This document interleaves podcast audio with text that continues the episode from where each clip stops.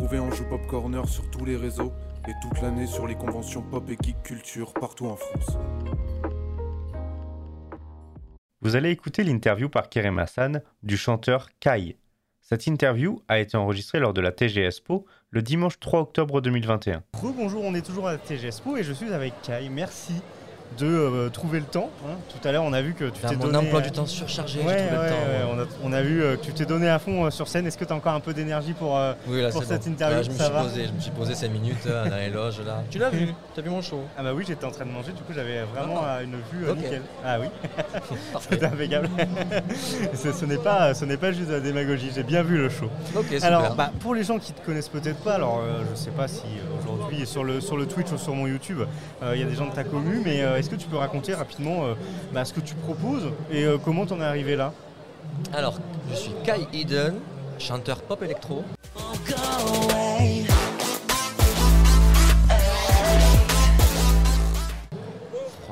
Française plutôt. Ouais. Mais pour m'amuser, je reprends des musiques K-pop. Ok. Donc ce qui explique ma présence euh, dans les conventions de la culture asiatique en fait. Parce que la. K-pop ça a explosé. Ouais, oui, oui, oui, complètement. Du coup, je suis. Bon, avant, euh, avant le Covid, j'étais beaucoup sollicité. Il y a eu une baisse, forcément. Oui. Mais euh, là, ça reprend doucement net. Et ouais, du coup, grâce à ça, ça me permet de faire pas mal de scènes. Quoi. Ouais, c'est ça. On t'a Voilà. vu sur, euh, on t'a vu sur pas mal de conventions. Oui, ouais, ouais, c'est vrai. ouais. Tu passes un bon moment sur les conventions? Ah oui, moi, Les gens sont sympathiques. Après, je fais pas que des conventions. hein. Je fais aussi autre chose. hein. Là, Ouais. la semaine dernière, j'étais euh, en clôture du, du concert euh, pour la marche des fiertés à Montpellier. Ok, d'accord. En première partie de Théo Lavabo, Ok. Chipolata. ben voilà. Donc, euh, Donc, du coup, ah, vraiment, je suis très. mais comme comme c'est de la pop électro, ça passe un peu partout. Ouais, ouais, ouais. Donc du coup la K-pop pour la culture asiatique, eh ben, je suis en convention.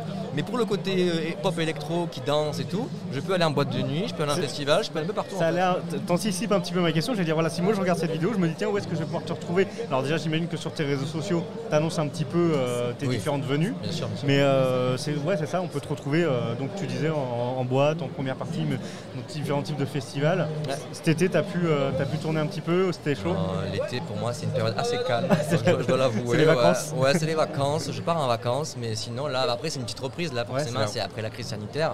Mais en dehors de la crise sanitaire, c'est vrai que je m'arrêtais pas, c'était tous les week-ends. Tous les week-ends, à l'étranger aussi parfois. Je suis parti faire un concert en Italie, à Naples. Ok. Je suis parti dans le sud de l'Allemagne aussi, à Fribourg. Donc je suis- Ah oui, ça commence à être européen je, là. je devais faire un concert en Pologne. Le Covid est arrivé. Et ça, ça marche Voilà, bien. je devais jouer à Cracovie. Ok, Craco- ok. Claco Cracovie. Cracovie, Cracovia, Cracovia. c'est ça. Je devais jouer là-bas, il a été reporté, reporté, reporté trois fois. Et au bout d'un moment, je crois qu'ils ont arrêté. Ils ont dit, ah, c'est bon, on arrête. Et puis, avec les frontières, c'est compliqué, mais j'espère y retourner, euh, enfin, pouvoir y aller très prochainement. Ok, super. Et euh, en dehors de te, bah, de te voir pour t'écouter, est-ce qu'aujourd'hui on peut écouter tes sons sur les plateformes, euh, que ce soit YouTube ou euh, Spotify, etc. Oui, bien sûr, ouais. Tout Alors, j'ai ouais, sorti un premier album en 2016, Ouais, un single en 2018, ok. et mon dernier album est sorti en début d'année là. Ok, donc janvier tout- c'est tout 2021, ouais, tout frais. Donc c'est un petit peu le nouveau show que je pro- propose en fait. Ok, Dans mon show en fait, je fais de la K-pop forcément, Ouais. Mais du coup je fais aussi mes musiques à moi. D'accord. On va pas se mentir, très influencés K-pop. oui, oui. Voilà, mais après je suis pas un chanteur K-pop. Je D'accord. tiens à le préciser, je suis chanteur français qui fait de la pop française.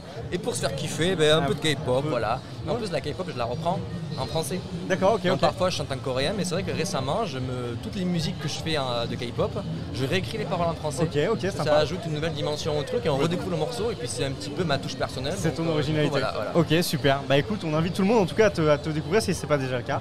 Et puis euh, encore merci d'avoir d'avoir donné un petit peu de ton temps. Je t'en prie. Et très bonne Avec continuation. plaisir. Merci. À bientôt. Merci d'avoir écouté Ange Pop Corner. Retrouvez tous nos podcasts sur vos plateformes préférées et retrouvez-nous toute la semaine sur Twitch.